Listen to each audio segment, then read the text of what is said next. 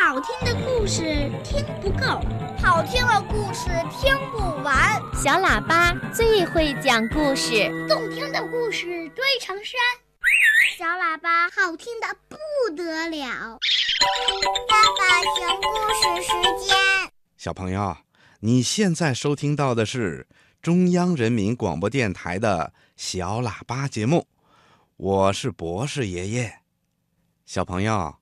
在今天的小喇叭抱抱熊故事时间里呀，博士爷爷要请春天姐姐给你讲一个童话故事《小猪和月亮》，希望你能喜欢呐。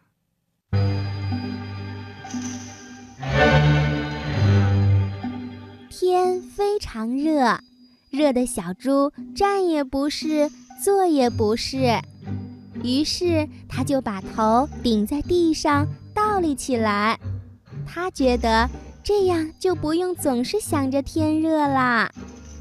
即使是这个姿势，小猪还是不停地唠叨着：“哦，今天太热了，我从头到脚都是热的，从脚到头都是热的，热死了，热死了。”真是热死了！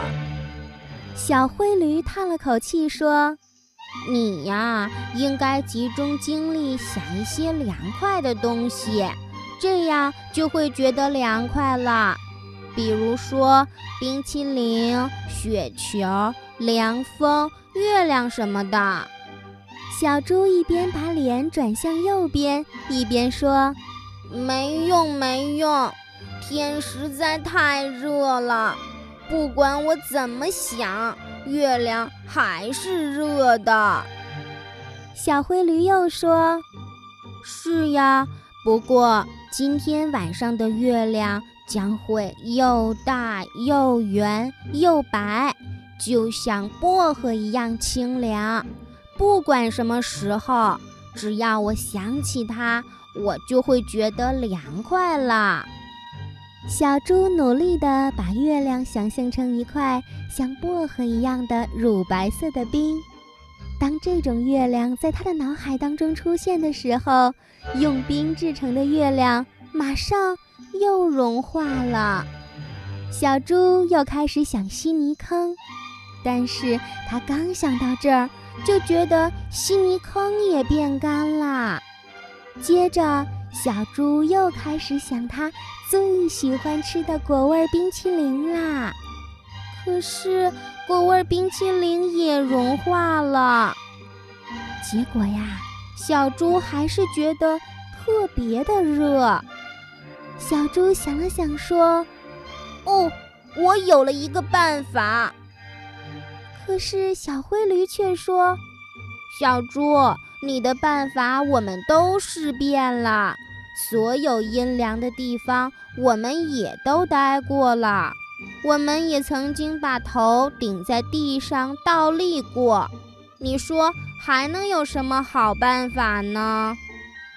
小猪说：“如果我用嘴吹你，你用嘴吹我，我们俩都会觉得凉快的。”听了小猪的话以后。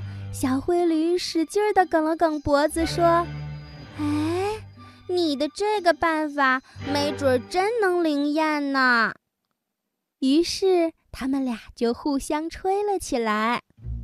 小灰驴一边吹一边说：“告诉你吧，小猪，这样吹，我觉得凉快了，可是也觉得更热了。”哼，我也觉得是这样。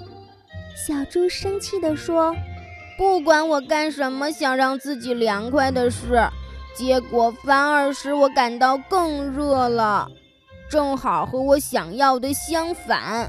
我真奇怪，这是怎么回事呀？”小猪说完，突然站了起来。小灰驴忙问：“小猪，你想到哪去呀？”“嗯，你一会儿就会明白的。”小猪一边说，一边走进了仓库。他到处寻找，终于找到了一个他想要的装满了旧衣服的箱子。不一会儿，小猪就把旧衣服穿在了身上，然后他走到外面的太阳光下。小灰驴看到小猪的这个又奇怪又可怕的行动，急得大叫起来：“哎呀，小猪，这样你会更热的！”没关系，小猪说：“这些衣服可以让我凉快的，你好好看一看。”他们是怎么让我凉快起来的？小猪说完，就绕着仓库前面的空场地上走了三圈儿，汗水从他的帽檐上流下来，滴到他的脸上，衬衣的领口也湿透了，紧紧地贴在他的脖子上。小猪不再走了，他摘下凉帽，把它扔在了地上。这个时候，立刻有一阵舒服的微风轻轻吹拂他的头，于是他又甩掉了衬衣、背心和袜子，他马上就觉得更凉快了。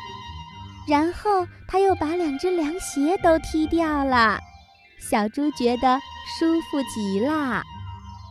你看见了吗？小猪说：“我已经彻底凉快了。”小灰驴看着它，张大了嘴，半天才说出一句话：“哦，这太让我惊奇了。”小猪却说：“哼，我现在终于可以静下心来了，我可以和你坐在一起，集中精力的去想你刚才说的很美很圆的月亮了。”哇，这个主意真不错。于是，小灰驴就和小猪一起闭上了眼睛。不一会儿呀，太阳落山了，月亮升起来了。小猪睁开一只眼睛看着月亮，它小声地说：“喂，小灰驴，静下心来想月亮可真有效呀！你看，我们心中想要的月亮已经挂在天空上了。”小灰驴小声地答道：“那当然呀。”这会儿呀，小猪觉得全身都快活极了，它闭上眼睛睡着啦。在薄荷一样的凉爽月光下，小猪觉得凉爽极了。